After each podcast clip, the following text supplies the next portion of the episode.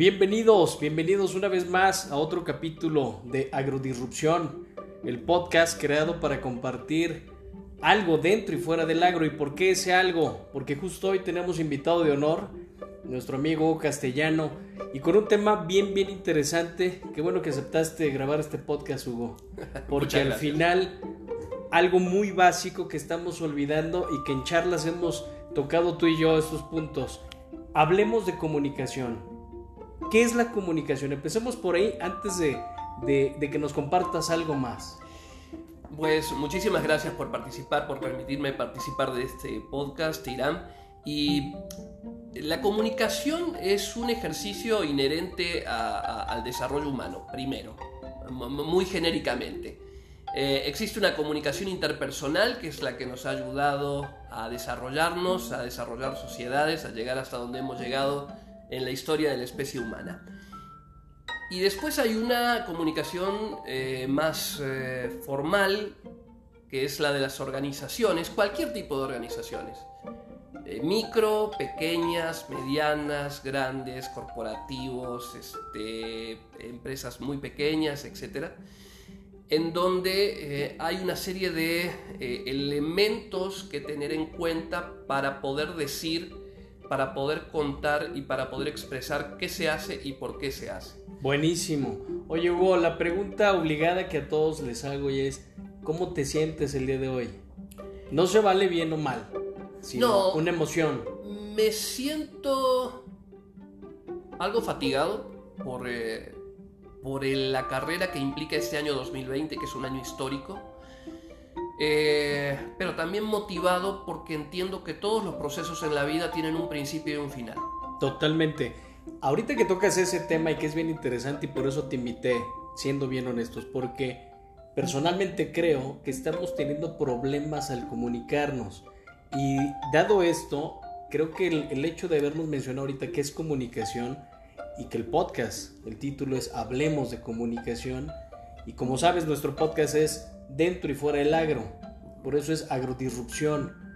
Y basados en este túnel, que yo le llamo túnel de oportunidades o pausa de oportunidades, no me gusta llamarlo como normalmente lo llaman, pandemia, COVID, bla, bla, bla. No, es una gran oportunidad de cambiar.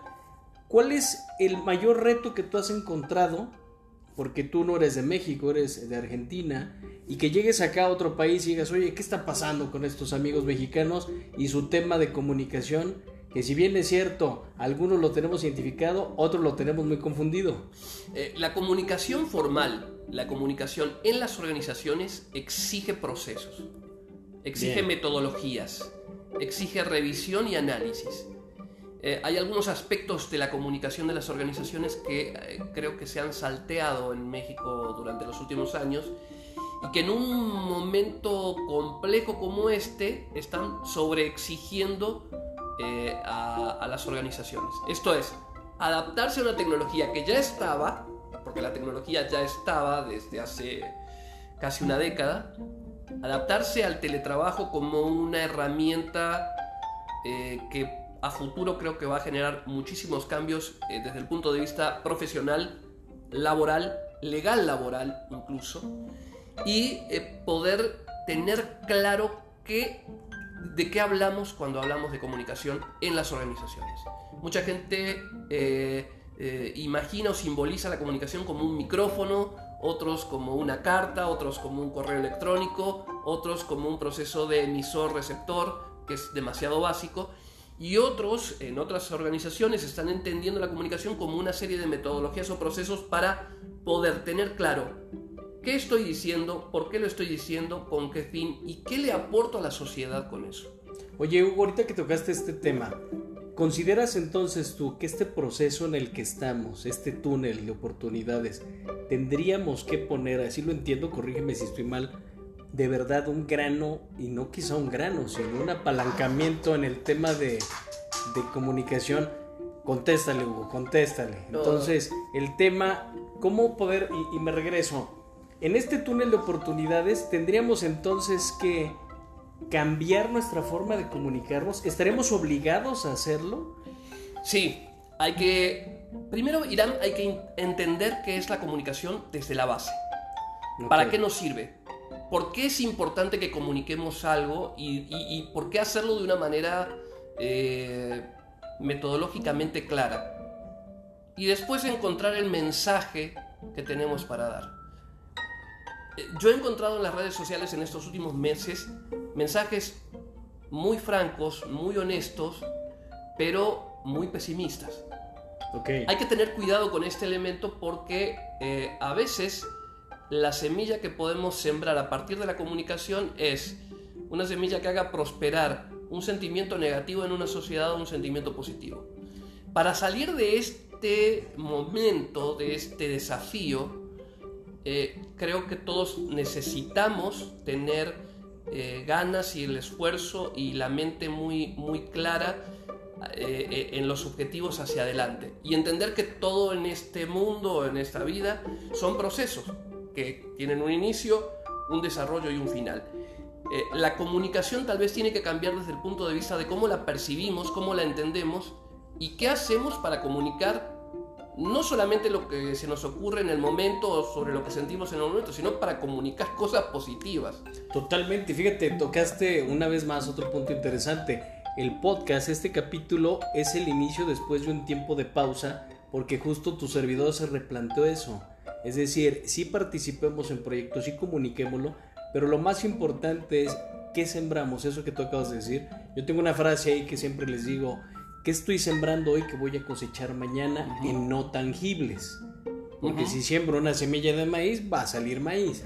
Pero si siembro semilla de maíz y ahí mismo le pongo de garbanzo y de sorgo, entonces me desespero y quiero que la cosecha sea mañana. Y es como tú dices ahorita, ¿no? Hay procesos. Tal parecería, y yo observo un poco, corrígeme si estoy mal, Hugo, en tu opinión, pero que a veces queremos adelantarnos y, hacer que esa semilla que sembré hoy germine mañana y cosechar pasado mañana. ¿Y no crees tú que es este proceso que mencionas pero que también tendremos que identificar esta comunicación interna o esta comunicación propia? Eh, primero encontremos las causas de lo que está pasando. Eh, la inmediatez es un fenómeno vinculado a la tecnología. Ok. Eh, una red social como Twitter te da la posibilidad de inmediatamente saber en México si está lloviendo en Sydney en este preciso momento. Cierto. eso es un espejismo porque le hace pensar quizá a las nuevas generaciones que todo es inmediato y la vida no es inmediata. Las etapas de vida no lo son. Entonces hay que replantear y también hacer algo de docencia, aquellos que tenemos un poco más de 20, 25 años, en el sentido de que la vida son procesos y que algunos llevan más tiempo que otros. La agricultura es un buen ejemplo, la ganadería lo es. Eh, hay que saber un animal, eh, un animal lleva casi cuatro años. Y ahorita las generaciones dicen, ¿cómo voy a esperar? Eh, una campaña, un ciclo agrícola dura una determinada cantidad de meses. Eh, creo que hay que modificar en el mensaje la percepción de lo, de lo inmediato como importante, pero de lo que tiene un desarrollo como relevante.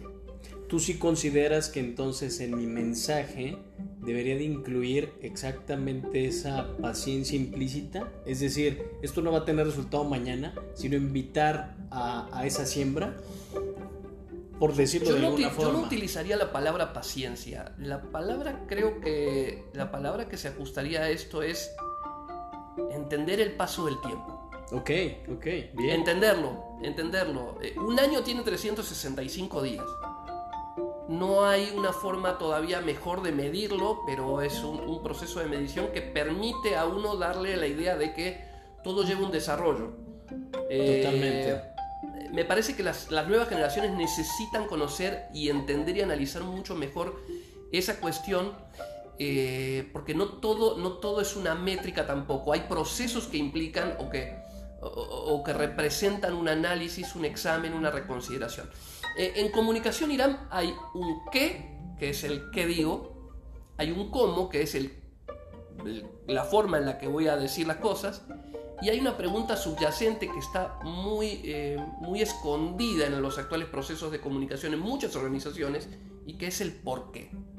Okay. El por qué es un análisis casi filosófico, pero necesario, eh, que apunta a la profundidad y que también ayuda a desarrollar uno o muchos mensajes. Totalmente. Oye, Hugo, tocando este tema que estás mencionando de procesos, ¿En qué proceso está Hugo? ¿En qué etapa? ¿En, qué, en dónde se encuentra Hugo en este momento?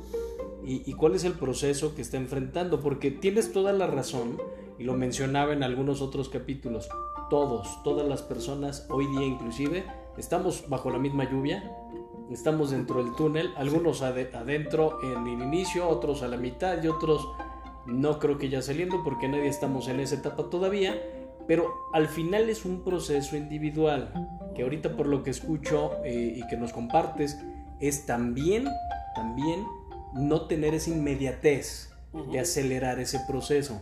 Basado en eso, ¿en qué proceso está Hugo? Estoy eh, disfrutando un poco más de la vida, eh, dándole valor a lo realmente importante. Bien. Eh, haciendo una discreción entre lo urgente y lo que me gusta. Muy bien. Y trabajando eh, la idea de una escucha verdaderamente activa. Okay, paradójico. Una persona que trabaja en comunicación se prepara para decir. Llega un punto, Irán, en, en, el desarrollo profesional de la comunicación en el que entiendes que la escucha activa real, no la declamada, la real, es la que te ayuda a mejorar tu percepción de la profesión y también el mensaje. Totalmente. Fíjate que estoy leyendo actualmente el libro del estilo Virgin de Richard, Branson. Ah, Richard Branson. Y entonces Richard Branson dice, hay que escuchar más, mucho más. Entonces, de las recomendaciones que él da es que se escuche, no que se tenga un tema de no escucha y sobre todo el que se tomen decisiones sin escuchar, porque lo acabas de decir muy bien, esa percepción entonces es errónea. Te, puedo contar una anécdota en 30 segundos respecto de eso. Richard Branson eh, iba a buscar discos a otros lugares de Europa y los revendía en el Reino Unido porque había gente que no tenía acceso a determinado tipo de música. Así empezó su, emporio. Un día descubrió un jovencito guitarrista eh, muy, muy, este, muy hábil con, la guitarra, eh, pero muy complejo en, la, en el desarrollo conceptual de su trabajo artístico confió en él y escuchó la obra completa, que era una suite de 45 minutos. Richard Branson ganó mucho dinero con esa obra, se llamó Campanas Tubulares y el guitarrista es Mike Oldfield, hoy considerado uno de los mejores guitarristas del mundo. La escucha activa tiene que ver, seguramente en el caso de Branson, con la, eh, la oportunidad de escuchar, de escuchar de una manera diferente, en este caso una pieza musical, una suite, pero también escuchar la idea y la intención de un jovencito de hacer arte a través de la música. Necesitamos recuperar el concepto de la escucha activa para poder hacer una mejor comunicación. Totalmente de acuerdo. Oye Hugo, para finalizar, ¿qué recomendación, sugerencia, les digo en ocasiones, qué nos puedes compartir, contribuir? Porque creo que este tema, y así como lo estamos dejando, hablemos de comunicación, de pronto puede sonar muy simple, pero hoy día estoy convencido que los grandes cambios vienen de la simplicidad, de la pasión, de la esencia, pero sobre todo, y lo tocaste muy bien, el saber escuchar y el saber ponerle acción a las palabras, ¿no? Porque podemos, dicen por ahí que las palabras se les lleva el viento. Entonces, ¿qué nos recomendarías? ¿Qué nos compartirías? Primero, las palabras, e, e, e, ese, ese refrán no es cierto. A las palabras no se las lleva el viento. Las palabras quedan en la mente de las personas por mucho tiempo y a veces durante toda una vida. Totalmente de acuerdo. Segundo, eh, yo no doy consejos, pero sí puedo hacer una sugerencia. Eh, leamos más. Leamos literatura clásica. Leamos a Miguel de Cervantes. Muy bien. El Quijote de la Mancha es un libro extraordinario. Shakespeare también tiene cosas muy buenas, pero empecemos por el español cuidándolo y, y fomentándolo. Eh, Segundo, empecemos a percibir el tiempo de otra manera. Ok, ok. Eh, por ahora, en este año, en este 2020, en el que todo ha cambiado para todos, eh, yo me doy cuenta de la aceleración que hemos vivido en el mundo durante estos últimos 10 o 15 años. Yo he llegado a viajar dos veces en avión por mes a la Ciudad de México. Ahora me doy cuenta de la locura que era para mí y que implica para un mundo que vivía con un nivel de aceleración extraordinario hay que revalorizar el tiempo y si hay una sugerencia más que pueda hacer, además de la escucha activa, además de leer el Quijote o alguna otra buena obra literaria, comprémonos un reloj de arena y dejemos que la arena caiga y démosle tiempo al tiempo. Tiempo al tiempo, decía mi abuelo, no seas impaciente. Y si eres impaciente, tan solo voltea a ver las nubes. Y hoy volteando a ver las nubes, ves que es lento, pero que en realidad es apreciar el tiempo. Así es. Y hay una canción ¿no? que dice sabia virtud de conocer el tiempo. Así es. Y creo que los que no nos pusimos a apreciar el tiempo en este tiempos de pandemia o de oportunidades, pues entonces seguimos en automático. Hugo, muchísimas gracias, gracias de verdad por compartir, gracias por estar en esta labor que todos creemos que sabemos comunicar, todos creemos que sabemos transmitir un mensaje, pero en ocasiones lo automático nos gana y creemos que por mandar un mensaje en WhatsApp, en redes, creemos que por hacer un reto o creemos que tratando de hacer las cosas diferente ya estamos comunicando y se nos olvida lo más importante, la comunicación. Así es. Eh, yo te agradezco mucho, Irán, la posibilidad de compartir. Escuchemos más, leamos mejor y comuniquemos aún mejor. Buenísimo, pues buenísimo, perdón. Muchísimas gracias. Su servidor, Irán Ibarra, Agribusiness Coach y mentor para Latinoamérica. Y esto es Agrodisrupción. Y recuerden, si algo podemos contribuir, y sumo a Hugo y sumo a todas las personas que han participado en este, en este podcast, bienvenidos. Hugo, gracias. Gracias a ti. Buena semana. Igual.